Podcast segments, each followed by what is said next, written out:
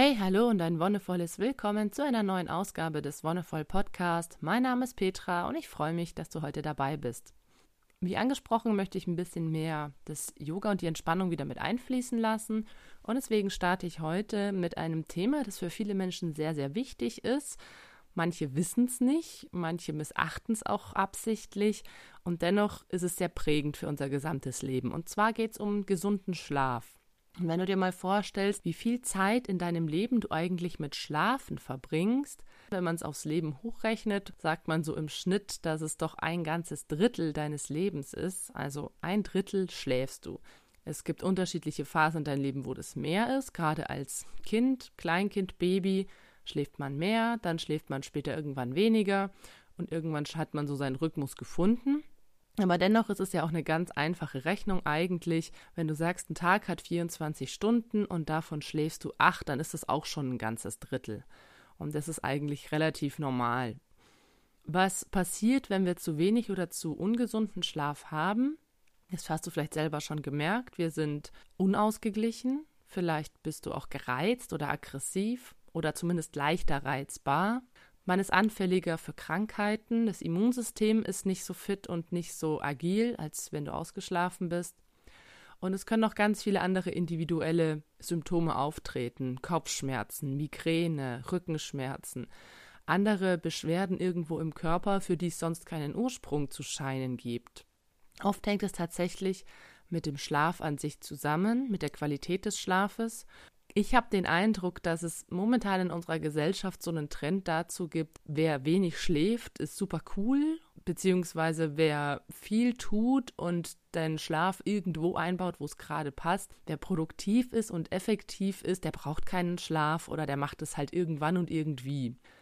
Das ist, finde ich, ein sehr, sehr großer Trugschluss und es ist eine sehr schlechte Richtung, in die sich entwickelt. Denn diese Sachen, die ich beschrieben habe, die wurden alle schon in Studien festgehalten, diese negativen Auswirkungen.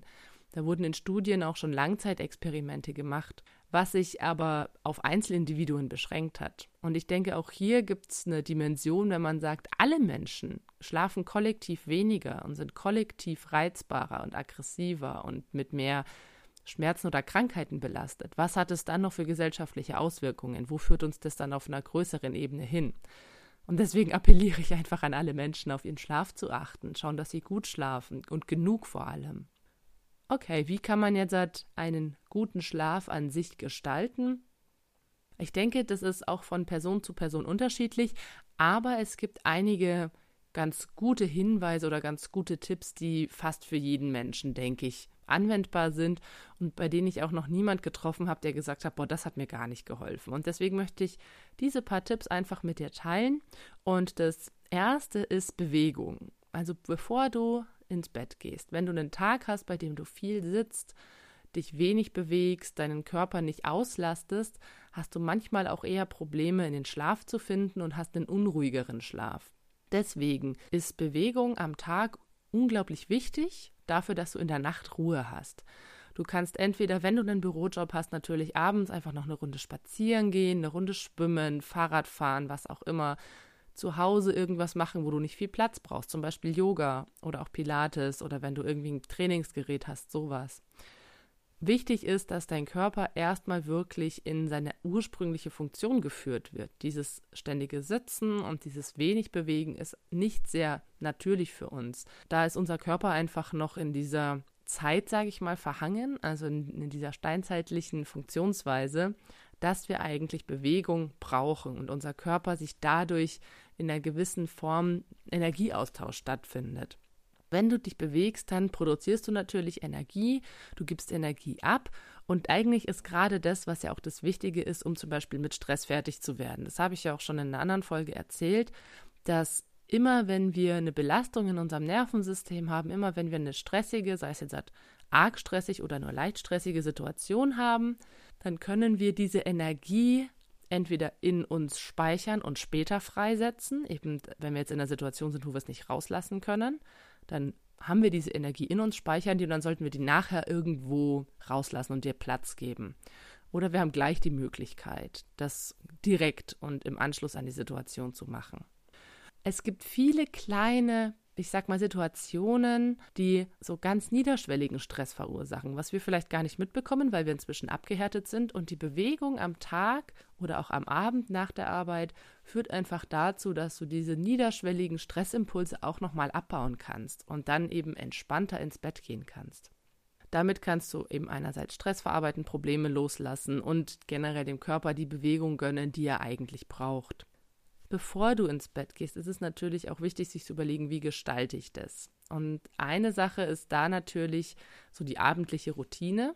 Einerseits, wie esse ich? Da ist es wichtig, zum Beispiel keine schweren Mahlzeiten zu sich zu nehmen. Also wenn du am Abend irgendwie zwei Stunden vor dem Schlafengehen noch irgendwie einen dicken Schweinebraten reinhaust, belastet es wirklich auch dein komplettes System. Das verursacht Stress. Also auch das habe ich ja schon mal beschrieben, dass gerade eher leichte Mahlzeiten wie Salate oder Suppen oder sowas sehr gut für den Organismus sind, weil sie das Verdauungssystem eben nicht belasten, weil dadurch auch wieder Stress abgebaut werden kann. Und alles, was schwer ist, ist natürlich sehr kontraproduktiv. Meine Mutter hat immer gesagt, wenn man abends schwer isst, liegt das Essen im Magen und fängt an zu faulen. Und das tut es natürlich nicht. Aber tatsächlich werden ja beim Schlafen, sollten ja eigentlich die Verdauungsfunktionen runtergefahren werden wenn da was drin liegt, was aber belastet, dann muss der Körper natürlich Energie aufbringen, um das doch noch irgendwie zu verarbeiten. Und es wird alles langsamer und träger.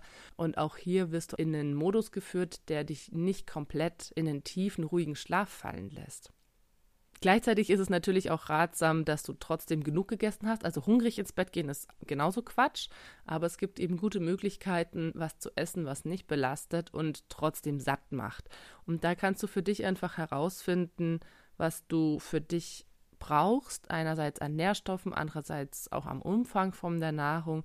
Und natürlich solltest du auch das Essen am Abend in Ruhe gestalten und nicht einfach noch schnell irgendwie auf der Rückfahrt vom Büro, es ist eh schon irgendwie 9 Uhr, ein paar Burger reinpfeifen, im Auto vielleicht noch am besten.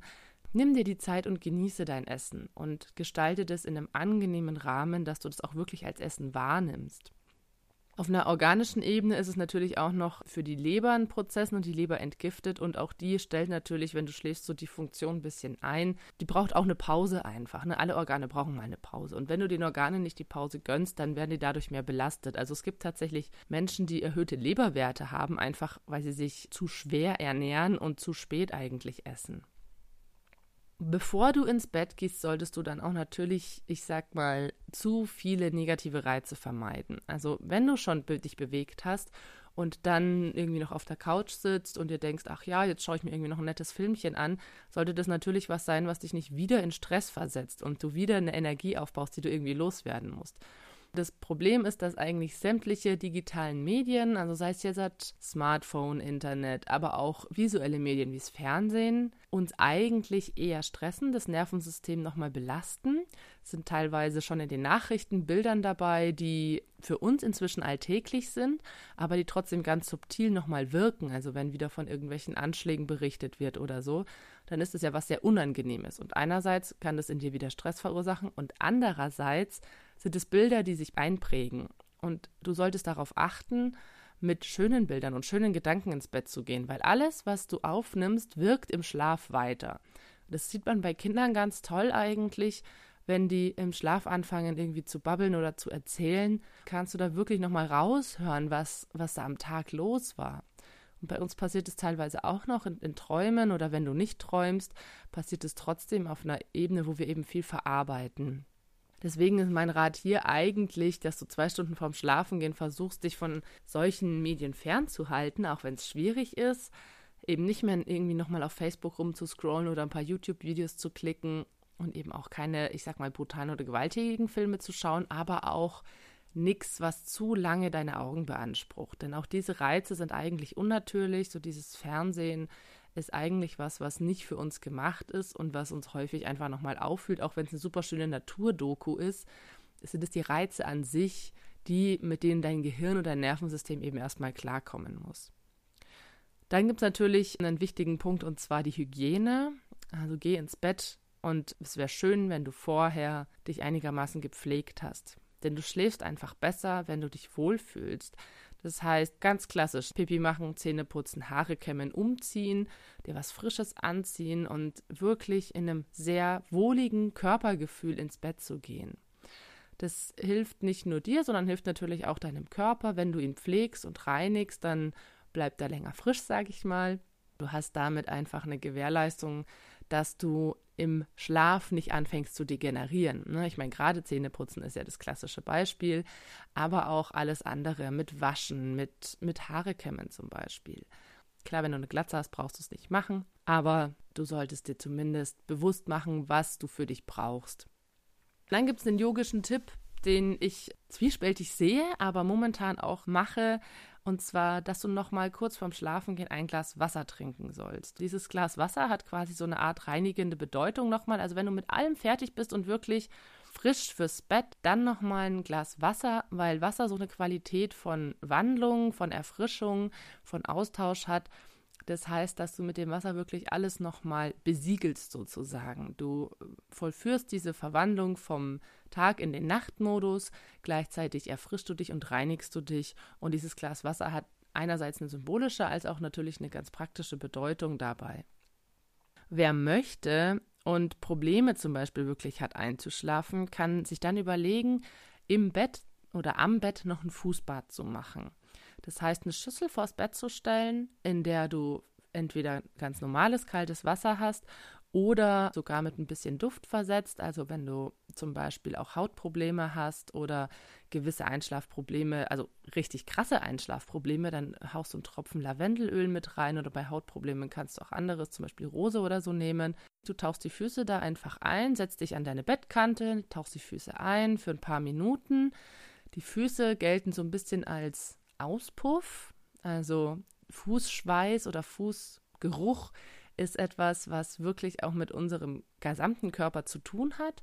Wenn die Füße stinken, dann hat es häufig einerseits entweder einen körperlichen Hintergrund, also dass es dir irgendwo nicht gut geht, dass du eine Krankheit hast, dass du dich unwohl fühlst oder tatsächlich auch was Seelisches, dass du belastet bist, dass dich irgendwas stresst, dass du irgendwo Probleme hast, die dich auf einer mentalen, emotionalen Ebene noch belasten. Das alles wird tatsächlich so ein bisschen über die Füße ausgeschieden. Deswegen, wenn die stinken, schau mal, hast du irgendein körperliches Problem, an, das, an dem du arbeiten möchtest, oder ist es tatsächlich was Seelisches, Emotionales? Und wenn du den Füßen eben am Abend auch nochmal so eine kleine Entspannung in einem Wasserbad gönnst, in einem Fußbad und sie danach mit einem Tuch abrubbelst, dann hast du da einfach eine Möglichkeit, um das loszulassen. Eine ganz einfache, wo du eben keinen großen Arzt oder Ärztin oder Heilpraktiker oder sonst was brauchst, sondern du kannst es einfach ausprobieren. Und ich habe das ein paar Mal gemacht und ich habe danach wirklich besser geschlafen. Momentan, muss ich gestehen, habe ich einfach diese Wasserschale im Schlafzimmer nicht mehr, weil wir jetzt Familienbett haben und ich da keinen Platz mehr für gefunden habe. Und du solltest wirklich dich direkt danach hinlegen. Also Füße abtrocknen, ab ins Bett. Dann ist natürlich die Frage, wie ist dein Bett gestaltet? So ein Riesenbett mit tausend Kissen und Decken und Kuscheltieren und sonst was. Das kann auch tatsächlich kontraproduktiv wirken.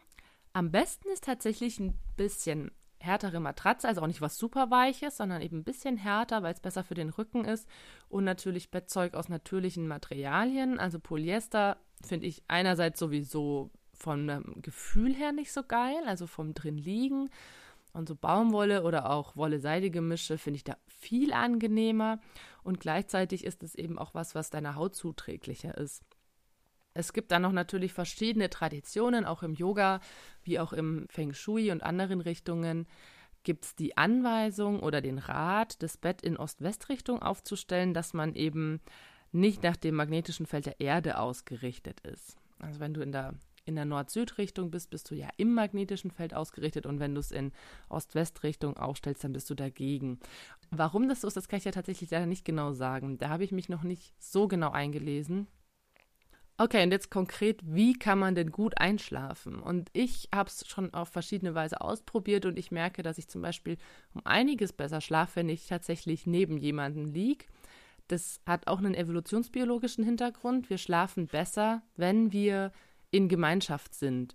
Tatsächlich hat es den Grund noch, dass wir damals natürlich sicherer aufgehoben waren, wenn wir jetzt halt in der Gruppe unterwegs waren und alleine geschlafen hätten, dann wären wir natürlich der Situation oder einer Gefahrensituation ausgeliefert gewesen. Kommt der Säbelzahntiger um die Ecke, frisst er uns auf, bäm.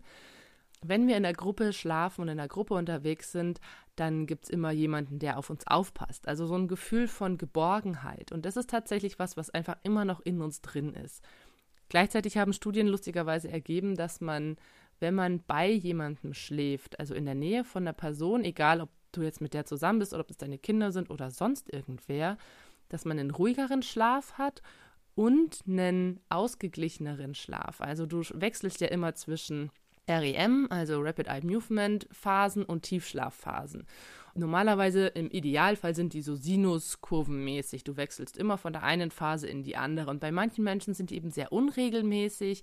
Manche kommen gar nicht so richtig in die Tiefschlafphase. Und wenn du neben anderen Personen schläfst, dann sind die tatsächlich ausgeglichener und eben mehr in dieser Sinusform gleichzeitig finde ich es auch einfach sehr schön. Also es wurde auch bewiesen, dass wenn Personen neben dir liegen und du unruhig atmest, also einen sehr schnellen, unruhigen Atem hast, aber die andere Person lang und tief und entspannt atmet, dass sich das übertragen kann, dass du da wirklich Profit daraus hast, dass die andere Person ruhig ist, auch wenn sie vielleicht ein bisschen schnarcht, kann dir das helfen, deinen eigenen Atem runterzubringen und über den Atem dann auch dein Nervensystem runterzufahren.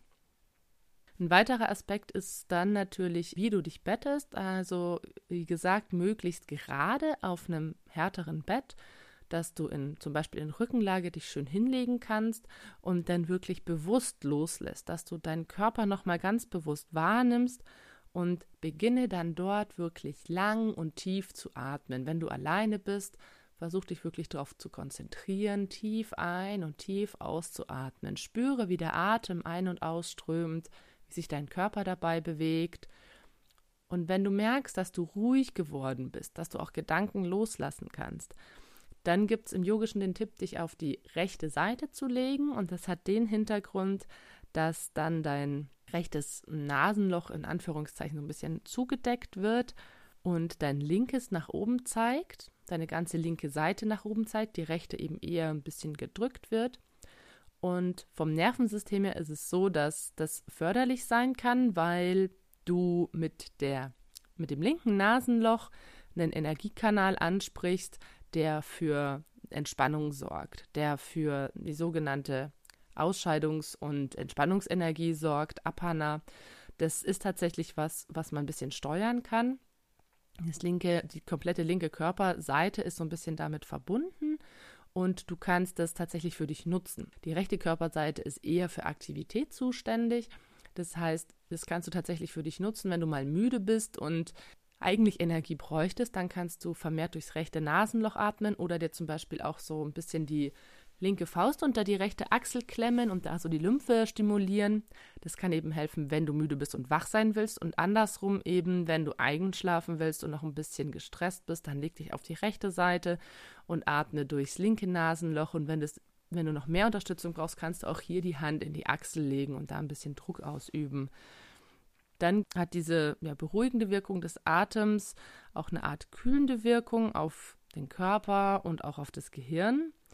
Gleichzeitig entlastet die Seitenlage dein Herz und ermöglicht dem Magen und dem Dünndarm, sich während des Schlafes zu entleeren. Also das ist auch was ganz Westliches, ne, was ganz Schulmedizinisches. Von der Seite aus hast du einfach von den Organen her, die sind ja nicht komplett mittig oder gleich symmetrisch angeordnet, sondern dein Magen und dein Dünndarm, die sind quasi auf der linken Seite, die Leber ist rechts, außer du hast einen Situs invertus, dann ist es natürlich andersrum und die können sich dann eben viel besser entleeren und entspannen. Auch hier eben, wenn du vorher entsprechend was Leichtes gegessen hast. Dann merkst du ganz schnell, dass du eigentlich tief und ruhig in den Schlaf fällst. Und das wünsche ich dir natürlich, dass du für dich vielleicht ein oder zwei Tipps mitnimmst und dann einen sehr ruhigen und angenehmen Schlaf hast.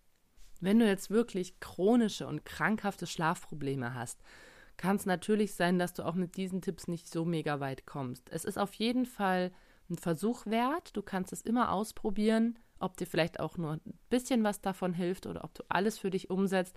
Aber wenn du merkst, das ist krankhaft, das ist chronisch, du hast vielleicht auch schwierigere Probleme, du bist vielleicht hast eine Depression oder auch körperlich irgendwelche Einschränkungen, nimm auch da wirklich den Mut zusammen oder scheu dich nicht, professionelle Hilfe aufzusuchen. Also es gibt ganz viele Menschen, die sich mit dem Thema Schlaf und Entspannung im Schlaf auseinandersetzen.